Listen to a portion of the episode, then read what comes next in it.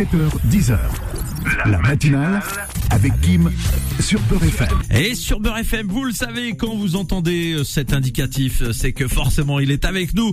Monsieur Hasdin Ahmed Chaouch est de retour pour Oui. le grand Kahwa. Bonjour Hasdin. Salut, ça va Kim? Bah oui, ça va très bien et toi Alhamdoulilah, ça va. Alhamdulillah. Ça va. Ah, tu, eh, tu dois avoir un plaisir à pouvoir dire Alhamdulillah Ah oui. et tout. ouais. Ça doit te changer des autres médias. Ouais, là, le quotidien, je pouvais dire, je disais Inch'Allah en fin de sujet et tout. Me exactement. laissait le faire, Yann. Exactement. C'est parti. Alors, comme d'hab, on, euh, on commencera le, le grand kawa par notre kawa brûlant.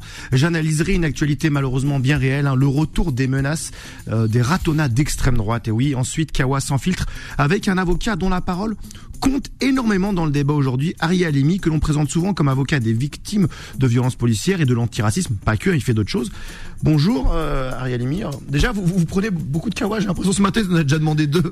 Ouais, il est tout. Merci. euh, bonjour Asdine. Bon, quel plaisir de vous avoir. On va commencer par euh, un kawa brûlant. Alors c'est un kawa inquiétant cette semaine. J'aimerais alerter sur la banalisation non plus du racisme ordinaire. Ça malheureusement, ça fait longtemps que ça existe, mais la banalisation des violences anti-arabes et anti-musulmans. Nous sommes, il faut le dire, dans une période préoccupante pour ceux qui ont un nom qui, comment dire, sans l'huile d'olive. Et les réseaux sociaux ont accéléré ce mouvement. Il devient malheureusement courant d'y lire un bon musulman est un musulman mort. Et je me suis lancé dans une immersion hier, une plongée dans les ténèbres du réseau X, anciennement Twitter. Et pour ne pas subir les très contournables règles de modération, les racistes et militants d'extrême droite ont imaginé une panoplie d'astuces, je parle euh, sous le contrôle d'un avocat, et un vocabulaire adapté pour esquiver les règles d'utilisation et parfois même la loi. L'expédition punitive ratée samedi de militants d'extrême droite au quartier de la Monnaie à Romans-sur-Isère pour venger la mort entre guillemets, venger la mort du jeune Thomas, en est le dernier exemple le plus concret. J'ai donc voulu analyser leur rhétorique numérique et raciste. Alors déjà, militants. Le mot est faible, hein. Ce sont des activistes racistes qui ne se disent pas d'extrême droite, mais patriotes ou défenseurs de la France. Ça fait plus chic. Puis ils ont remplacé les mots bougnoul, bico, sale arabe par français de papier. Une expression peut-être peut-être même plus blessante et offensante que la vulgaire insulte, mais qui ne permet pas de poursuite judiciaire. En tout cas, elle a une fonction précise. Elle nous relègue au rang de faux citoyens à qui il faudrait donc retirer des droits. Ensuite, la, la ratonnade a disparu au profit de représailles, ripostes, autodéfense. On sent bien, ce camouflage permet de justifier l'injustifiable, de détester sans limite l'arabe et le musulman. Il permet d'endoctriner des âmes faibles en les assénant, en, leur assénant une, une présupposée mission, repousser l'arabe, le frapper et même le tuer pour protéger la France, ses valeurs pures, supérieures et blanches. Il s'agit là de la même mécanique que l'endoctrinement djihadiste. On fabrique une supposée cause commune qui ne serait autre que la survie du groupe. On globalise la violence de certains individus censés représenter un ennemi unique. On convainc ensuite que la seule violence arrêtera la violence. Oui, extrême droite et djihadisme, c'est assez similaire en fait. Et tout cela n'est pas accessoire. Cette offensive numérique sur les réseaux sociaux est efficace. Hier, le bandeau de BFM TV relayait la sémantique d'extrême droite. Pour commenter les événements de samedi soir dans le quartier de la Monnaie, ce bandeau qualifiait l'expédition raciste de manifestation. Oui, de manifestation des individus cagoulés, armés de barres de fer, qui scandent toute une soirée islam hors d'Europe. C'est une manifestation pour BFM. Évidemment, ces racistes n'avaient en rien déposé une autorisation en préfecture. Logiquement, la police s'est opposée à leur action et pour une fois, ce travail efficace de la police eh n'a pas plu à l'extrême droite. Ces mots bien choisis se heurtent à la réalité des groupes de discussion cachés, parfois révélés, où l'on voit ces activistes appelés à s'en prendre plus violemment aux Arabes, en allant chez eux directement ou attaquer des mères de famille ou des adolescentes isolées. Sur les applications plus discrètes telles que Telegram, les insultes sont et les appels au meurtre au courant. Cette fois-ci, pour l'expédition raciste de samedi soir, la police est intervenue vite. Les racistes ont été repoussés par des habitants et des jeunes qui ont riposté. Mais ce coup d'arrêt au racisme n'est peut-être que les prémices d'opérations plus organisées. Et malheureusement, l'opinion commence à s'habituer à ces images de hordes de néo-nazis défilant et scandant des slogans racistes. On l'a même vu l'année dernière en plein Paris. Et si accoutumé, c'est déjà accepter un futur drame à caractère raciste. Comme le 17 novembre dernier, où un jardinier, Mourad, s'en est sorti miraculeusement. Un retraité l'a attaqué, armé d'un cutter à la gorge, le blessant sérieusement après l'avoir insul- insulté de bougnoul. Cette affaire modestement relayée dans la presse n'a pas inondé le débat public. Pourtant, cette fois-ci, tout semblait limpide. Les faits étaient filmés. Une insulte raciste, suivie d'une attaque au cutter à la gorge. Cette affaire, encore une fois mise en exergue, une réalité qui traverse malheureusement l'histoire. Après les mots violents, il y a toujours les actes violents. Merci beaucoup à SD Ahmed Chaouch pour euh, ce magnifique, euh, cette magnifique introduction, franchement, euh, qui reflète pour moi la, la, la, réalité de ce qui se passe aujourd'hui. Et puis, figure-toi que pour la petite histoire, à Asdid, tu sais que le quartier de la Monnaie, c'est un quartier où j'ai grandi. Ah oui. oui. Ah oui, donc tu dois Parce être que j'y ai toute ma famille, exactement. J'y ai toute ma famille. Il y a beaucoup de, de personnalités d'origine de Guelma, euh, l'est de l'Algérie. Oui. Mes grands-parents, ils sont décédés, là, là-bas. Donc, Et ce j'ai qui s'est encore passé des, samedi soir, ça a dû euh, quand même. j'ai des secouer, cousins, hein. des tantes, des oncles qui vivent euh, bah, quotidiennement dans ce quartier.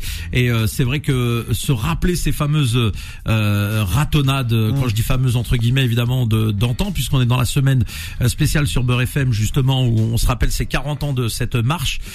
Franchement, euh, en 2023, moi j'ai l'impression que bah voilà, les, les choses n'ont vraiment pas bougé. Il y a eu cette illusion euh, 98 Bien là, sûr. et, euh, et aujourd'hui on est face à la réalité. En réalité, euh, cette, cette, cette, vie, on la connaît au quotidien parce que Mm. des, des propos racistes, on a- je pense, hein, qu'on a à peu près tous subi si on a un peu les cheveux frisés et qu'on est un Mm. peu basané d'une manière ou d'une autre. Mais j'avais quand même l'impression qu'il y avait une nouvelle France euh, avec la jeunesse qui arrivait, que ça allait changer. Et là, quand je vois que ce sont des des des des, des Ah, jeunes, retour, il est ouais, voilà, très très choqué. Bon, en tout cas, euh, dans quelques instants, on va avoir un invité. Ben oui, Ari Halimi qui est là à côté de moi, qui a euh, entendu écouter avec euh, attention tout ça, parce qu'il est très sensible à ces sujets. Et euh, d'ailleurs, peut-être juste avant peut-être de lancer la pub, une, une première réaction à, à ces images terribles, à cette, euh, à ces expéditions punitives racistes, qui, euh, à- avec lesquelles on a l'impression qu'on s'est un peu habitué, non? C'est ça qui est terrible. C'est ce qu'on appelle une ratonnade. Mhm. Clairement, euh, précisément, c'était l'objectif euh, de cette expédition. Et ce qui est inquiétant, euh, en plus euh, de ce qui s'est passé, c'est de voir la réaction de certaines personnalités po- politiques. Mhm. Je vois la réaction ou l'absence de réaction ou le refus même de réaction de Eric Ciotti. Euh, à la télé qui, euh, sur question insistante de Duhamel, refuse de condamner euh, la, la ratonnade. On a des néo-nazis dans la rue. Quand on voit ce qu'il y a sur leur portable, c'est des, des, des admiratifs de Adolf Hitler. C'est pas uniquement euh, contre les musulmans hein, ou contre les arabes, c'est contre les juifs, c'est contre tous les étrangers. Euh, et euh, ce qui est très inquiétant, c'est que quelqu'un qui dirige actuellement un parti républicain, les républicains, euh, eh bien refuse de condamner parce que il considère qu'il faut protéger ces gens-là.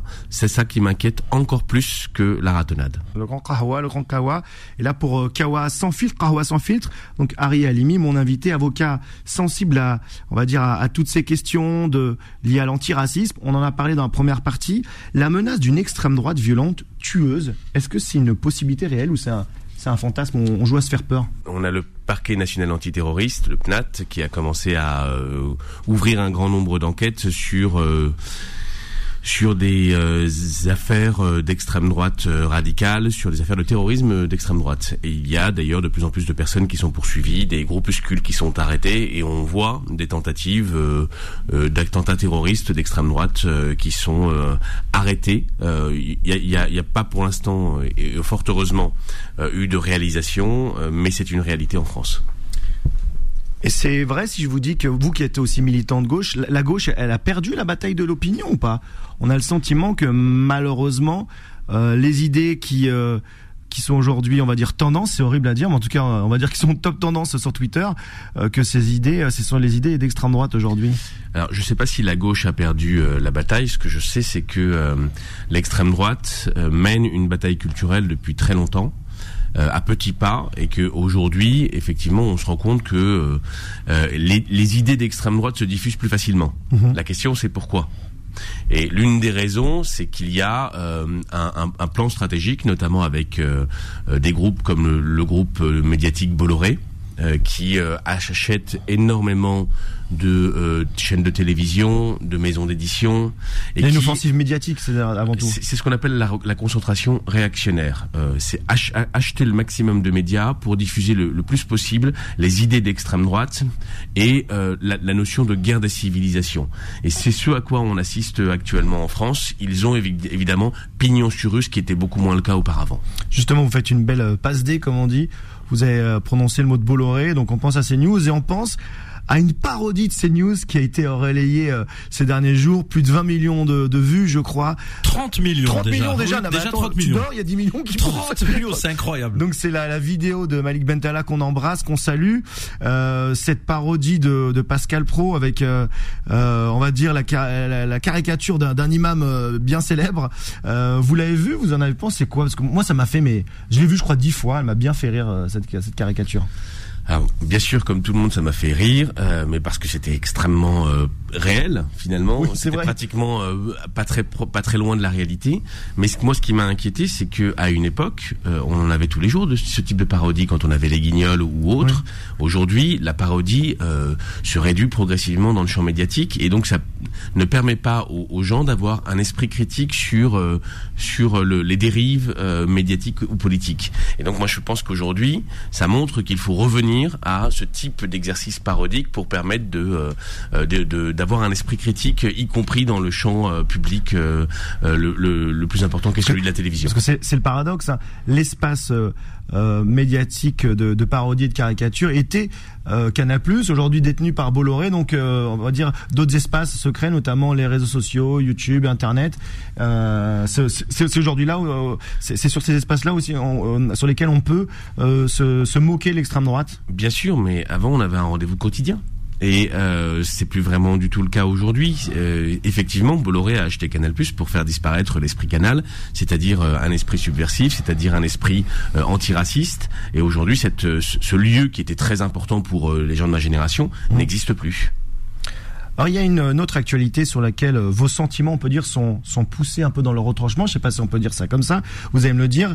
Euh, J'aime beaucoup votre votre euh, vos analyses sur ce qui se passe au Proche-Orient. Vous n'avez jamais caché vos origines. Pardon, vous me dites si je vous arrête. Vous vous dites, je sais pas si on peut dire ça, mais juif de Sarcelles, c'est toujours un peu particulier de d'avancer ses, origines comme ça, mais je vous ai déjà entendu le dire. Et on vous colle un peu l'image plutôt positive de mon point de vue euh, de raisonnable sur ce qui se passe à Gaza. Est-ce qu'on on peut être raisonnable déjà quand on parle de ce conflit? Ben, c'est extrêmement compliqué. On le voit aujourd'hui. euh, chacun est dans son couloir, voire même euh, dans son petit coin, et il est impossible de euh, de penser euh, la douleur de l'autre. Euh, il y a des identi- identifications qui existent né- nécessairement dans la société française. Euh, la population euh, juive est pratiquement totalement identifiée à la situation israélienne et pour cause, Israël est devenu, à force d'histoire euh, et de construction, fait partie de l'identité juive française, indéniablement. Et donc, lorsqu'il se passe quelque chose en Israël, les juifs français se, sentent directement touchés. Et de la même manière, euh, la, euh, la population euh, arabo-musulmane euh, en France se sent immédiatement identifiée à la population et à la situation de Gaza. Euh, et c'est une construction également décoloniale, c'est une construction d'identification culturelle. Ça, c'est un fait social. Le problème, c'est que on a- on n'arrive plus à penser à avoir forme d'empathie à l'égard de l'autre. Euh, et euh, et c'est vrai que moi, quand je vois, j'ai des boucles d'amis euh, euh, des coloniaux, j'ai des boucles d'amis euh, juifs, etc. Et je vois que dans chacune de ces boucles, on, ne pense jamais la, la situation de l'autre. On n'arrive pas, par exemple, lorsqu'on, de manière générale, on est juif, à penser le, le, le- les milliers de morts à Gaza à les dénoncer. Et euh, et, et- c'est très très difficile aujourd'hui euh, de dire euh, voilà je, je, je, je- soutiens le, le peuple palestinien dans sa douleur quand on est juif. C'est extrêmement difficile parce que on est tout de suite vu comme dans une forme de trahison communautaire. Vous avez perdu des amis juifs ou pas avec vos prises de position que je qualifie de raisonnables? Alors moi, je- j'en ai perdu beaucoup en 2014 pendant l'opération Plomb durci à Gaza. Parce que j'ai euh, défendu euh, des, euh, des amis de Sarcelles qui euh, avaient organisé une manifestation euh, qui au départ était une manifestation pacifique, qui a été interdite par le préfet et qui a viré en émeute antisémite avec des magasins juifs euh, qui ont été brûlés. Et à ce moment-là, j'ai défendu, je les ai défendus judiciairement. Et, et là, effectivement, j'ai, euh, il y a eu un séisme. J'ai été traité de traître euh, à ma communauté parce que j'ai défendu, en tant qu'avocat, euh, les personnes qui organisaient ça. Là, j'ai considéré que ce qui s'était passé le 7 octobre était un deuxième séisme pour moi. Et donc, concrètement, moi, j'en ai voulu beaucoup au camp de la gauche, à une partie de la gauche. Euh, ou à une partie de mes amis euh, qui euh, évidemment étaient pour euh, la cause de, la cause palestinienne et la fin de l'occupation israélienne, je leur ai voulu de ne pas avoir saisi ce qui s'était passé là, le on 7 regarde tous. Mélenchon, là, on regarde tout Jean-Luc Mélenchon, par exemple. Bah, pas forcément. Il n'y a pas que Jean-Luc Mélenchon. Je pense qu'il y a un logiciel à gauche depuis toujours, depuis euh, depuis euh, que euh, la cause des coloniales fait partie de la gauche, c'est-à-dire depuis toujours, euh, qui fait que euh, quand il se passe quelque chose entre Israël euh, et les Palestiniens, on, on- on a toujours immédiatement le discours de dire oui, mais et euh, Peut-être que si on avait pris un temps de pause pour dire, le 7 octobre c'est quelque chose de singulier. Il y a eu 1400 civils qui ont été assassinés, tués. On dit ça, et puis après on, regarde ce qui se passe à Gaza. Et on dit, les bombardements sont une, im- un- un- quelque chose d'immonde. Euh, Israël est en train de tuer des milliers de civils. Ce n'est pas euh, uniquement une réplique à ce qui s'est passé avec le Hamas. C'est une forme de vengeance. C'est une vengeance. Et, euh, et là, on, on est crédible. Sauf que ce type de discours n'existe pratiquement plus en France parce que chacun vit à, à travers son identité et exclusivement son identité. Et l'accord très fragile entre Israël et le Hamas, là, euh, ces derniers jours, vous l'avez reçu comme, comme une avancée Bah, qu'il y ait des libérations d'otages, euh, évidemment. Après, euh, le contexte politique, euh, l'analyse, euh, le fait que ce soit une victoire politique du Hamas d'Israël, peu importe. Moi, ce qui m'importe, c'est que euh, les civils soient libérés, c'est qu'il n'y ait plus euh, de, c'est que pendant ce moment-là, il n'y a pas des enfants, des femmes, euh, des, des Palestiniens qui sont bombardés et tués euh, dans les décombres des immeubles. Moi, c'est ça qui m'intéresse. Euh, et le jour où on remettra la question et la notion de la vie comme priorité absolue, euh, y compris dans, d'abord dans les conflits militaires de ce type, euh, là on aura fait un grand pas. Aujourd'hui, la vie n'a plus beaucoup de sens, et y compris sur le territoire français et dans les logiques médiatico-politiques. Est-ce que la création d'un État palestinien, c'est un tabou dans la communauté juive ou pas? Est-ce que vous y êtes favorable d'ailleurs ou pas? Mais euh, comment ne pas y être euh, favorable? Enfin, euh, depuis 1967, Israël viole le droit international, la résolution 242 de l'ONU. Il faut le rappeler, le dire. euh, et il y a eu un processus de paix qui aurait pu permettre finalement d'apaiser la situation entre Israël et la Palestine, permettre aux Palestiniens d'avoir enfin euh, leur État. Et ce processus de paix a été bousillé, défoncé, excusez-moi du terme, volontairement par euh, des extrémistes comme euh, Netanyahou, qui est plutôt un cynique d'ailleurs, mais avec l'aide de l'extrême israélienne, en tuant Rabin, en tuant le processus de paix, volontairement. Il savait très bien ce qu'il faisait. De l'autre côté, par le Hamas, qui commettait un, nombre euh, euh, considérable d'attentats en faisant exploser des bus à cette époque-là à Jérusalem. Ce sont les extrémistes qui l'emportent parce qu'ils ne veulent pas de la paix, parce qu'ils refusent qu'il y ait finalement euh, deux États, euh, deux peuples qui vivent l'un à côté de l'autre. Après, je, je vais être franc, hein, je ne sais pas si aujourd'hui deux euh, États c'est encore possible compte oui tenu de la. Mais je ne sais pas si c'est encore possible compte tenu de la configuration géographique, compte tenu de la colonisation euh, de euh, la Cisjordanie. Euh, peut-être qu'il faudra penser d'autres choses. Peut-être euh, un seul État avec euh, deux populations qui, malgré le euh, versé, pourront un jour s'entendre. J'ai une, une ultime question un peu fiction. C'est plus réalisable un président français juif ou musulman? Euh, je, je, franchement, euh, je crois qu'aujourd'hui, euh, le racisme euh, a tellement pris pied euh, en, en France que je crois que ni l'un ni l'autre euh, n'est envisageable. On n'a jamais eu de président euh, juif. Alors, on a eu un, un, un président du conseil, on a eu euh, Léon Blum. Léon Blum. Mais euh, on n'a jamais eu de pr- président juif et je pense pas que ce soit euh, viable pour tout, pour tout simplement parce qu'on pense qu'aujourd'hui l'extrême droite euh, et que l'antisémitisme a un petit peu disparu de- du paysage politique. En réalité, il est j'ai simplement dissimulé. Vous reprenez ce dont on parlait au tout début, cette ratonnade à, au- dans le quartier de la Monnaie. Vous regardez ce qu'il y a sur le téléphone portable de ce nazillon qui arrive et qui veut tuer de l'arabe.